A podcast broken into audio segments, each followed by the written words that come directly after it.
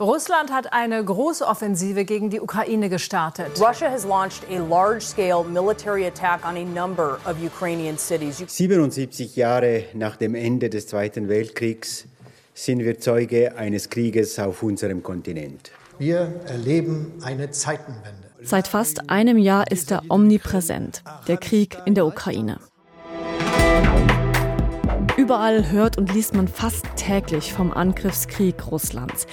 Aber was ist eigentlich mit den anderen Kriegen und Krisen auf dieser Welt? Die Syrerinnen und Syrer haben oft gesagt, die Russen hätten geübt in Syrien für diesen Ukraine-Krieg. Das Land ist auch wirtschaftlich am Boden durch diesen Krieg. Es gibt viele schwere Massaker und angesichts dessen ist die Aufmerksamkeit sehr niedrig. Wir schauen heute auf Konflikte, die der Ukraine-Krieg aus den Schlagzeilen so ziemlich verdrängt hat und fragen auch, welche Folgen hat dieser Aufmerksamkeitsshift eigentlich? News Plus an diesem heutigen Donnerstag mit mir, Susanne Stöckel. Wir bekommen bei News Plus immer wieder Mails, wie das hier von unserem Hörer Hans vor einiger Zeit. An newsplus.srf.ch schreibt er, ich finde, dass die Informationssendungen ganz allgemein Monokultur sind. Die Tatsache, dass Konflikte wie in Syrien, Jemen oder Äthiopien seit langem großes Leid verursachen, verschwindet aus den Medien. Ich wünschte mir weniger vom Immergleichen. Ja, das haben wir uns zu Herzen genommen und wollen heute drum über die Kriege und Krisen im Schatten des Ukraine-Kriegs reden. Denn Fakt ist, einige davon sind schon fast ein bisschen in Vergessenheit geraten, zumindest zum Teil. Bis zum Ukraine-Krieg bzw. bis zur Großoffensive Russlands gab es ja vor allem viel Aufmerksamkeit für die Corona-Pandemie, auch für die Bewältigung dieser Pandemie. Und es gab so ein bisschen kurz vor der Großoffensive die Hoffnung, dass man sich wieder anderen Fragen zuwenden kann, weil allmählich die Pandemie in den Griff bekommen wurde. Und dann kam diese Großoffensive und die ganze Aufmerksamkeit, zumindest des Westens, also der USA, von Westeuropa, hat sich dann auf diesen Ukraine-Krieg gelenkt. Das ist Sebastian Ramspeck, internationaler Korrespondent von SRF. Mit ihm zeichnen wir in dieser Folge quasi das große Bild, also wie sich durch den Ukraine-Krieg die Aufmerksamkeit der Welt auf andere Konflikte verändert hat. Und einer davon spielt sich in Syrien ab. Es gibt immer noch Krieg, es sind verschiedene Nationen noch involviert. Es ist nicht so, wie es war vor, noch bis vor einigen Jahren, aber die Situation ist angespannt und der Krieg ist bei weitem noch nicht zu Ende. Ähm, Präsident Assad hat noch nicht die Kontrolle über das ganze Land äh, erlangt und die Situation der Bevölkerung ist dementsprechend schlecht. Die Einschätzung von Susanne Brunner, unserer Expertin für den Nahen Osten, die auch jetzt wieder dort in der Region unterwegs ist ist. Bereits über ein Jahrzehnt dauert der Krieg in Syrien nun schon an. Etwa 12 Millionen Syrerinnen und Syrer sind auf der Flucht und geschätzt wird, dass mehr als eine halbe Million Menschen gestorben sind. Genaue Zahlen dazu gibt es allerdings nicht. Ja, durch den Ukraine-Krieg hat sich die Lage in Syrien verschärft, sagt Susanne. Er macht alles noch viel schlimmer, was die wirtschaftliche Situation äh, betrifft. Äh, Syrien ist ja sanktioniert, also vom ganzen Westen. Das heißt, es findet kein Wiederaufbau statt, äh, weil man sagt, es ist immer noch Präsident Assad an der Macht. Also die EU und auch die USA stellen sich auf den Standpunkt, äh, das Geld käme dann einfach nur in die falschen Hände. Aber es ist so, dass die Preise wahnsinnig gestiegen sind. Zum Beispiel die Mehlpreise, die Brotpreise. Es gibt sehr, sehr lange Brotschlangen. Es gibt ähm, äh, kaum Strom, wobei man sagen muss, äh, es kommt darauf an, wo man ist in Syrien. Aber es gibt natürlich keine 24 Stunden Strom am Tag, zum Teil wenige Stunden oder gar nichts.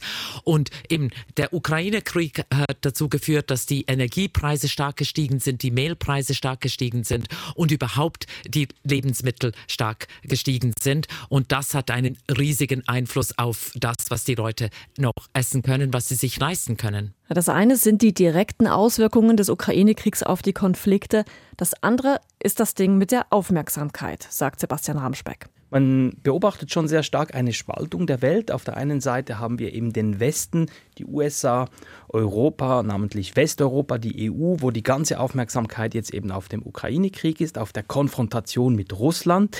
Während man schon feststellt, und man sieht das auch, wenn man zum Beispiel mit Politikerinnen, mit Diplomaten bei der UNO in New York spricht, dass es eine ganz andere Sichtweise gibt in anderen Regionen der Welt, also zum Beispiel in Lateinamerika oder in Afrika oder in Asien, wo man hört von offiziellen Vertretern, aber ich glaube auch, wenn man mit den Menschen dort spricht, naja, der Ukraine-Krieg, der mag schlimm sein, aber das ist einer von vielen Kriegen, einer von vielen Konflikten auf der Welt. Und für uns ist er vielleicht nicht wichtiger als eben der Konflikt vor unserer Haustüre. Und klar, wir können hier nicht alle Konflikte aufzählen. Es gibt ja leider unzählige Regionen auf der Welt, in denen die Menschen leiden. Sie wurden vertrieben, verletzt, hungern jeden Tag, haben Angehörige, Freunde, teils die ganze Familie verloren. Wir konzentrieren uns jetzt in dieser Folge auf drei besonders verheerende Kriege und Konflikte, die vor allem auch schon seit Jahren andauern. So wie in Jemen.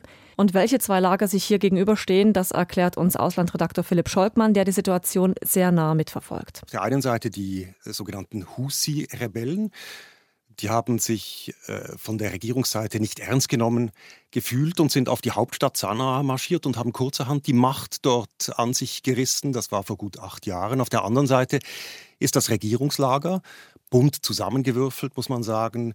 Die Leute, die damals vertrieben wurden, sind das aus der Hauptstadt. Und Saudi-Arabien, der große Nachbar von Jemen, hat diesem Regierungslager geholfen, hat Kampfflugzeuge geschickt und Milliarden investiert in einen Kriegseffort und damals versprochen, man werde die jemenitische Regierungsseite innerhalb weniger Wochen wieder an die Macht in der Hauptstadt zurückbomben. Aber aus den wenigen Wochen sind viele Jahre geworden und die Husi-Rebellen kontrollieren immer noch die Hauptstadt und große Teile des Landes dazu. Und wie hat sich dieser Konflikt in letzter Zeit verändert?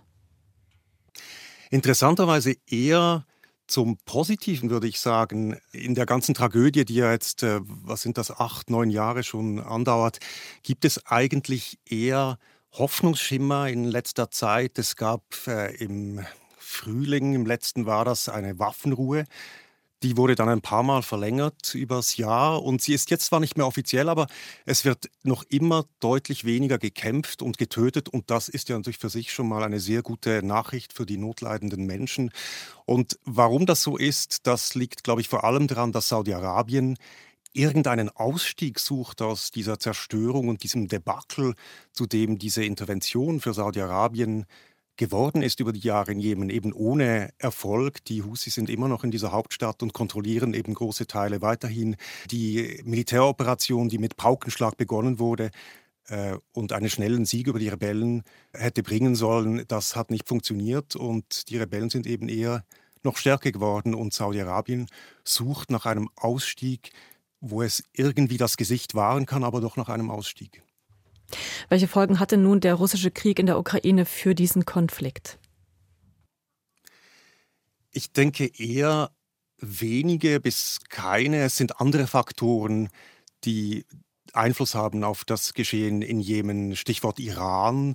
Iran ist die Seite, der andere große regionale Player neben Saudi-Arabien, und dieses Iran steht hinter den Jemen. Also ist eher die Frage, wie sich das Verhältnis zum Beispiel des Westens zu Iran verändert, das einen Einfluss hat auf diesen Konflikt. Aber klar, der Ukraine-Krieg lenkt natürlich die Aufmerksamkeit der Weltöffentlichkeit ab. Und wo ich am ehesten Auswirkungen sehe, ist äh, im humanitären Bereich dass der internationale Hilfseffort für die Menschen in Not jetzt durch hat nochmal eine gewaltige Krise umgelenkt wird und die Aufmerksamkeit von Jemen weggeht und die Mittel sind begrenzt. Äh, die müssen Jahr für Jahr wieder in Spendenaufrufen von den Nationen zusammengebeten werden und das wird entsprechend noch schwieriger. Und was Philipp hier sagt, finde ich spannend.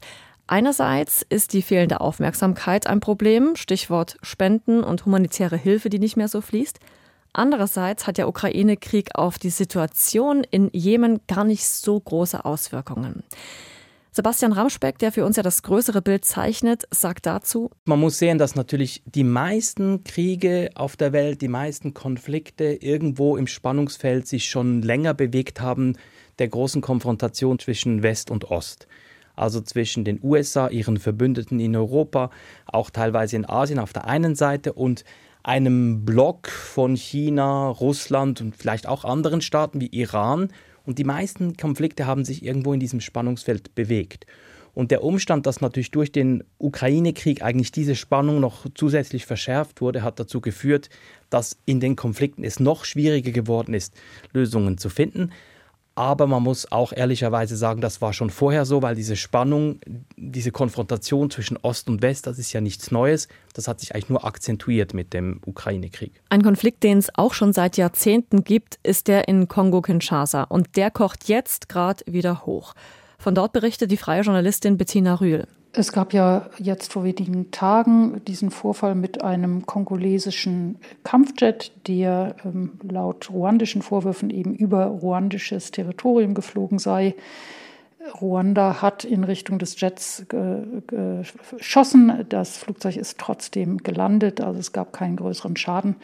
Aber Kongo hat gesagt, das sei ein kriegerischer Akt und das ist insofern eine recht bedrohliche Situation, als eben die Spannungen zwischen beiden schon über die letzten Monate eskaliert sind und Kongo den ruandischen Botschafter schon im Oktober letzten Jahres ausgewiesen hat. Das heißt, so diplomatisch sind die Möglichkeiten schon relativ ausgereizt.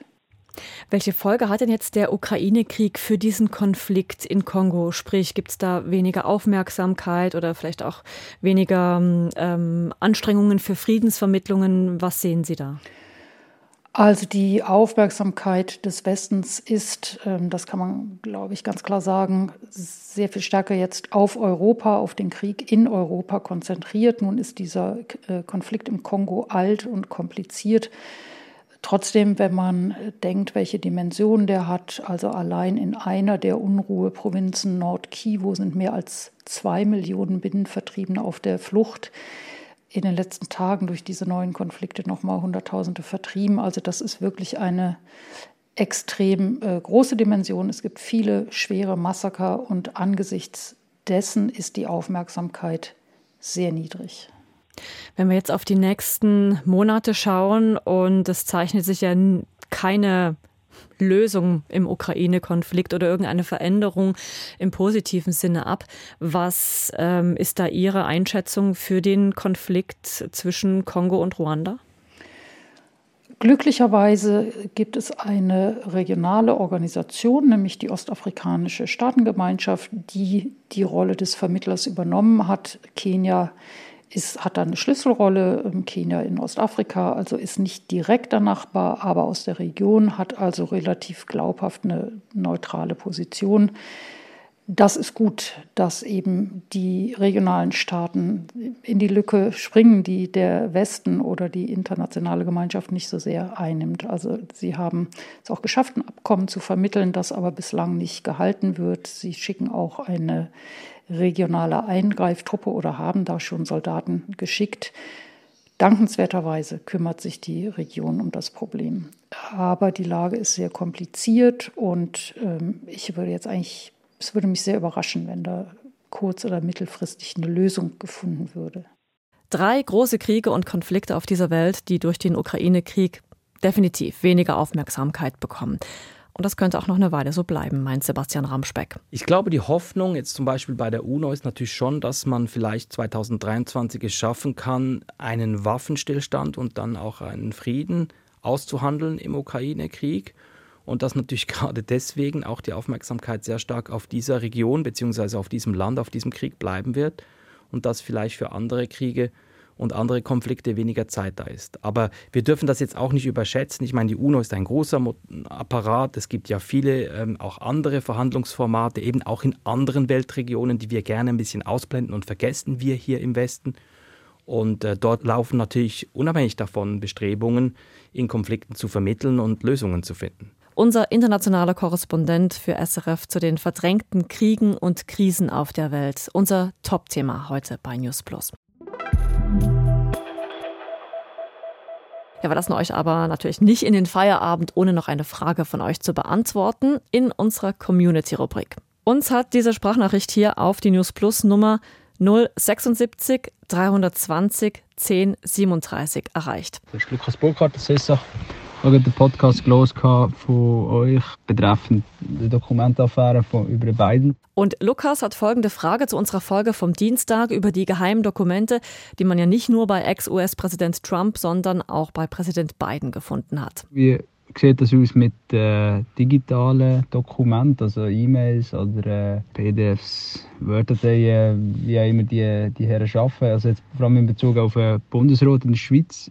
Oder sind die immer mit Papier unterwegs? Tja, Lukas, so überraschend das klingen mag, zu einem gewissen Grad schon. Dokumente mit der höchsten Geheimhaltungsstufe sind an Bundesratssitzungen nämlich nur in Papierform zugelassen. Gedruckt übrigens auf grünes Papier, damit sie leichter zu erkennen sind. Das hat die Bundeskanzlei gegenüber den CH-Media-Zeitungen erklärt. Trotzdem gibt es natürlich auch digitale Versionen von Geheimdokumenten. Der Umgang damit ist in der Schweiz auch klar geregelt in einer Verordnung. Darin heißt es unter anderem, Geheime Informationen dürfen nur verschlüsselt per E-Mail verschickt werden und für die Benutzung muss eine Sicherheitssoftware des Bundes benutzt werden. Ähnliche Regeln gibt es auch in den USA. E-Mails mit dem Vermerk Classified Information dürfen zum Beispiel nur auf einem speziellen, gegen Hacker und Hackerinnen geschützten Netzwerk verschickt werden. Das schreibt die New York Times dazu. Viele Geheimdokumente werden in den USA inzwischen digital ausgehändigt, aber gewisse besonders sensible Informationen gibt es weiterhin nur auf Papier. Wenn auch ihr eine Frage oder Feedback habt, dann schickt uns doch eine Sprachnachricht an die Nummer, an die uns auch Lukas seine geschickt hat. Ich wiederhole sie nochmal. 076 320 10 37 oder Mails sind auch jederzeit willkommen. newsplus.srf.ch.